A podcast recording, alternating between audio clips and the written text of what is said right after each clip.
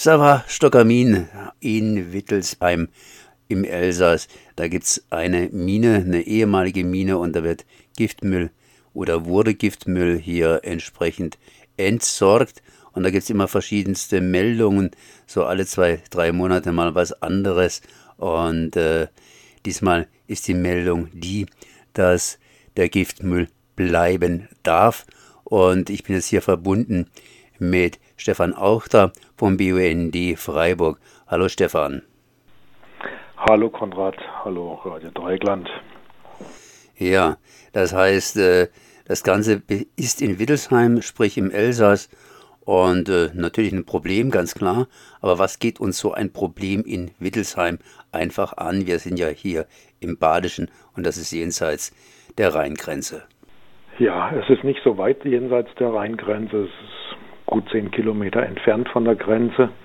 Ähm, Wittelsheim liegt etwas westlich von Mülhus, also im Prinzip äh, in direkter Nachbarschaft gelegen. Ähm, in Wittelsheim war eine ehemalige Kali-Mine.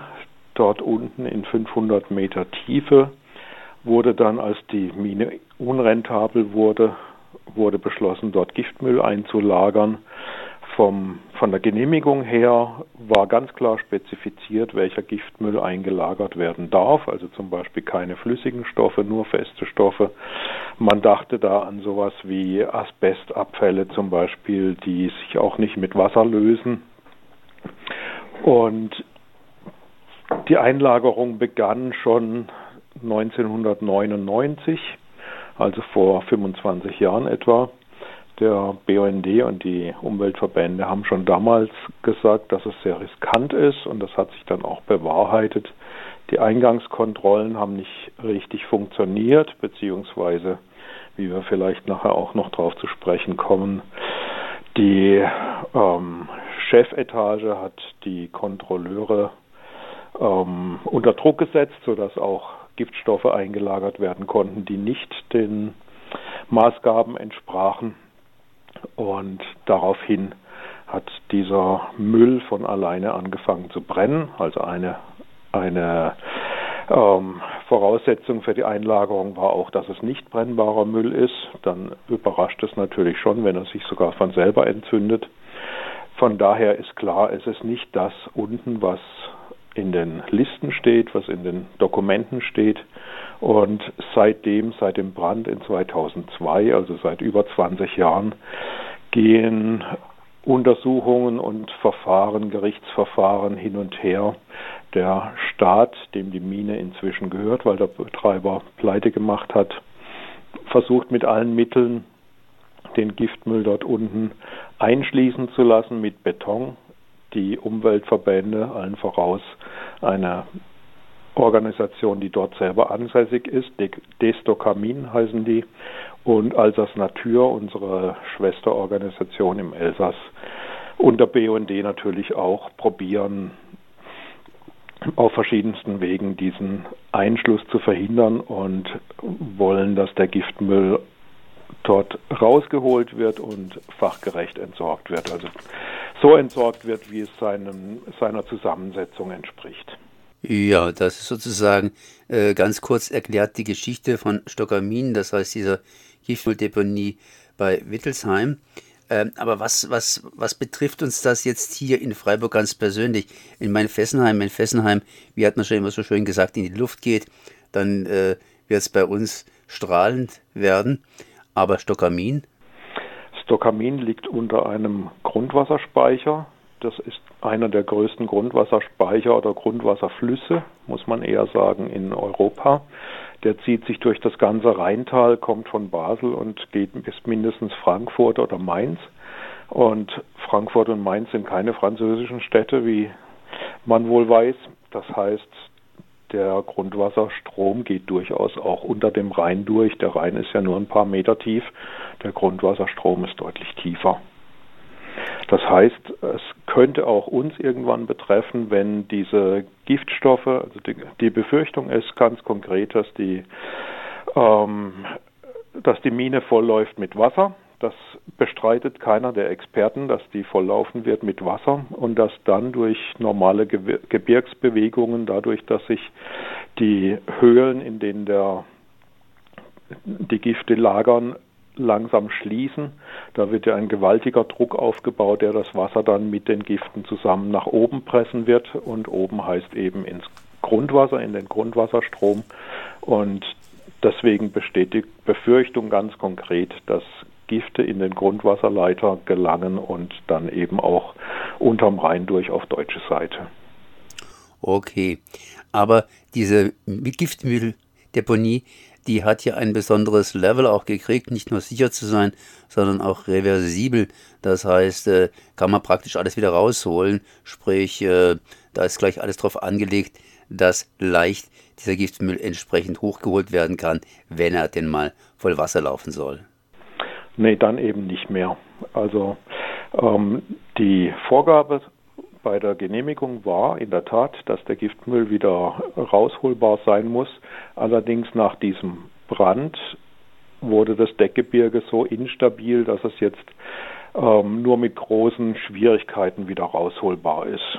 Das heißt, wir fordern die, die Bergung des Giftmülls, weil es im Prinzip jetzt noch möglich ist, aber der Staat selber sagt, es ist zu teuer, es ist zu gefährlich und will den Giftmüll einschließen mit Beton, was sowieso ein bisschen überrascht, weil dazu muss man ja auch dorthin, wo der, wo der Giftmüll ist. Das heißt, um den Giftmüll herum soll eine Betonbarriere entstehen.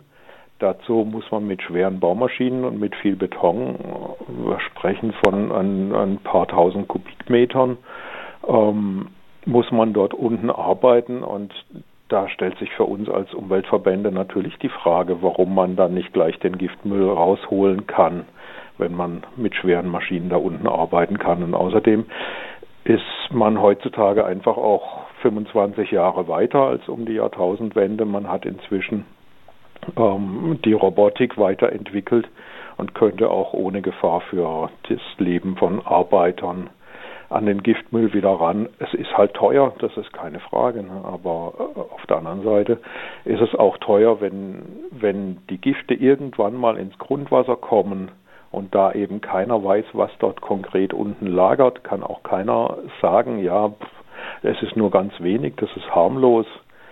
Äh, dadurch, dass die Gifte irgendwann ins Grundwasser kommen können und sich dann weiter verbreiten. Wenn das passiert, dann ist eine Sanierung quasi unmöglich.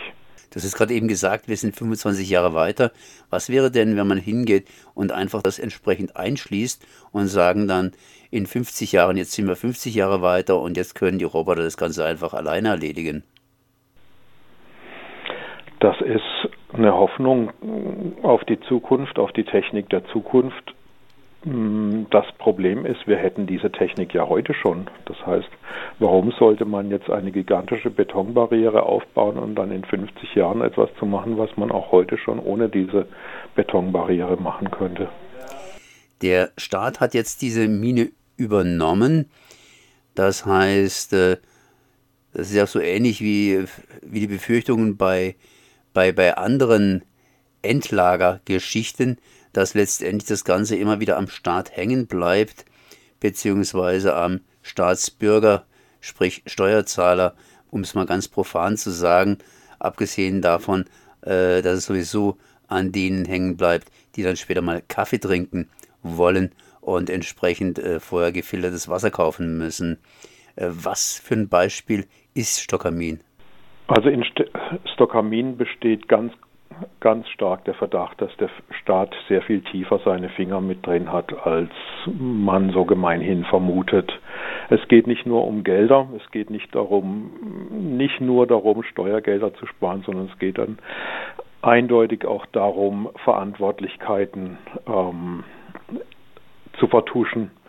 Wenn dort falsch eingelagert wurde, dann ist, also wenn dort Stoffe eingelagert wurden, die dort nicht hingehören, dann ist in einer ganzen Kette von Entscheidungen sind Entscheidungen gefallen, die so nicht hätten fallen dürfen. Der, die Staatsanwaltschaft hat Untersuchungen gemacht nach dem Brand und, und auch in den Jahren zwischen 2002, als gebrannt hat, und 2020, 2022 etwa und hat ehemalige Arbeiter befragt, die dann eben nicht mehr unter dem Druck standen, dass sie eventuell ihren Job verlieren, wenn sie was Falsches sagen. Und die haben zum Beispiel auch ähm, erklärt, dass sie mit dem Geigerzähler gemessen haben und viel zu hohe Strahlenwerte gemessen haben, also Strahlenwerte, die sie niemals hätten zulassen dürfen, dass sie auch den Chef angesprochen haben und gesagt haben, das dürfen wir nicht einlagern. Und der Chef hat trotzdem die unter Druck gesetzt und gesagt, ihr lagert trotzdem ein. Und die hatten halt Angst um ihren Job. Ähm, woher dieses radioaktive Material kommt, kann man nur rauskriegen, wenn man dort unten wieder rangeht und die Sachen rausholt und untersucht. Und da vermuten viele, ähm, dass eben der Staat viel tiefer mit, mit drin steckt als nur mit Geld. Mit anderen Worten, man versucht hier was Größeres zu vertuschen und entsprechend ist man bereit, größere Kosten in Kauf zu nehmen, statt jetzt eine einfache Lösung zu, zu suchen und auch zu finden. Naja, die einfache Lösung ist es nicht gerade, den Müll wieder rauszuholen. Die einfache Lösung, die einfachste Lösung ist jetzt wirklich das Einbetonieren, aber es ist eben die Lösung mit dem größten Risiko für die Zukunft. Wir hatten Gerichtsverfahren jetzt gerade im Herbst und im Winter. In Straßburg vor dem Verwaltungsgericht wurde ähm, die, der Beschluss, das einzubetonieren, beklagt von Alsace Natur. Der BUND hat sich auch beteiligt mit einer Spendenkampagne ähm, und hat dann eben die Spenden weitergeleitet an Alsace Natur, sodass dieses Gerichtsverfahren bezahlt werden konnte. Alsace Natur hat Recht bekommen und die Betonierungsarbeiten wurden vorerst gestoppt in einem Eilverfahren. Jetzt hat aber das oberste Verwaltungsgericht in Frankreich, in Paris, geurteilt, dass, die, dass dieser Eil ähm, dieses Eilverfahren unbegründet war, dass die vorbereitenden Maßnahmen für die Einbetonierung stattfinden dürfen. Das wurde dann vielfach in französischen Medien, aber auch in deutschen Medien so ähm, interpretiert, dass die Einbetonierung stattfinden darf, ist aber nicht so. Das Gericht hat bisher nicht in der Sache an sich, ob einbetoniert werden darf oder nicht, geurteilt, sondern es hat nur geurteilt, dass die vorbereitenden Maßnahmen, also zum Beispiel die notwendigen Baumaschinen nach unten zu bringen. Das ist ja nicht so, dass man da mit dem Lastwagen einfach runterfahren kann, sondern man muss, man muss die Geräte zerlegen in kleine Teile und dann unten wieder zusammenbauen, dass diese Arbeiten stattfinden dürfen, aber nicht die Betonierung an sich. Darüber wird noch entschieden in Straßburg. Es wird dann, falls Straßburg, ich kann mir nicht vorstellen, dass das die letzte Instanz ist, weil entweder als das Natur oder die ähm, der Staat selber in die Berufung gehen werden, je nachdem, wie das Urteil ausfällt. Das wird noch ein längerer Weg vor Gerichten und der Anwalt von Alsace Natur spricht schon davon, im Notfall auch den Europäischen Menschenrechtsgerichtshof anzurufen weil es inzwischen in der europäischen Gesetzgebung die, das Gesetz gibt, dass spätere Generationen nicht dadurch unverhältnismäßig belastet werden dürfen, dass man heute sich den einfachsten Weg sucht.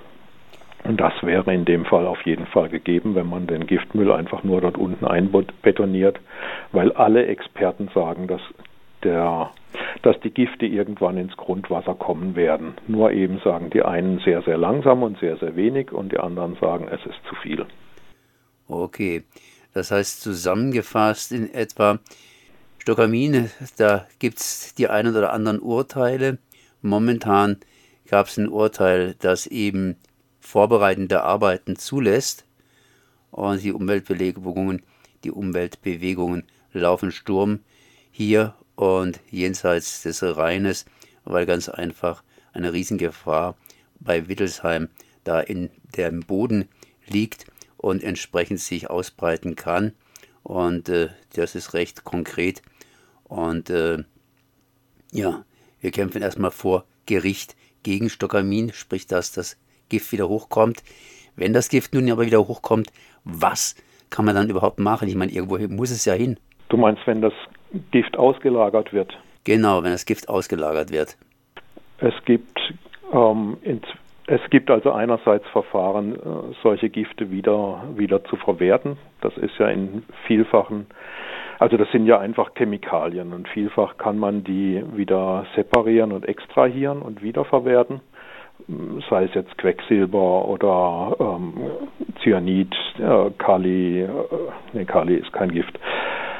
Ähm, Schwermetalle kann man teilweise wiederverwerten. Es gibt teilweise auch Endlager, die einfach für Gifte geeignet sind, ähm, die nicht so gebaut sind wie Stokamin. Man weiß ja, dass Stokamin ein ehemaliges Bergwerk war. Das heißt, es wurde nicht angelegt explizit als Giftmüllendlager, sondern es wurde angelegt als äh, um, um Kalisalz herauszuholen, dass man dann hinterher ein Giftmüll quasi Zwischenlager, das jetzt zum Endlager mutieren soll, daraus gemacht hat, ähm, ist sicherlich nicht ideal.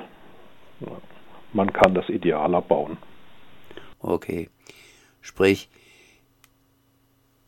vorgesetzt, vor Gericht geht es weiter und die Umweltbewegung wird sicherlich auch noch die eine oder andere Demonstration, Manifestation durchführen.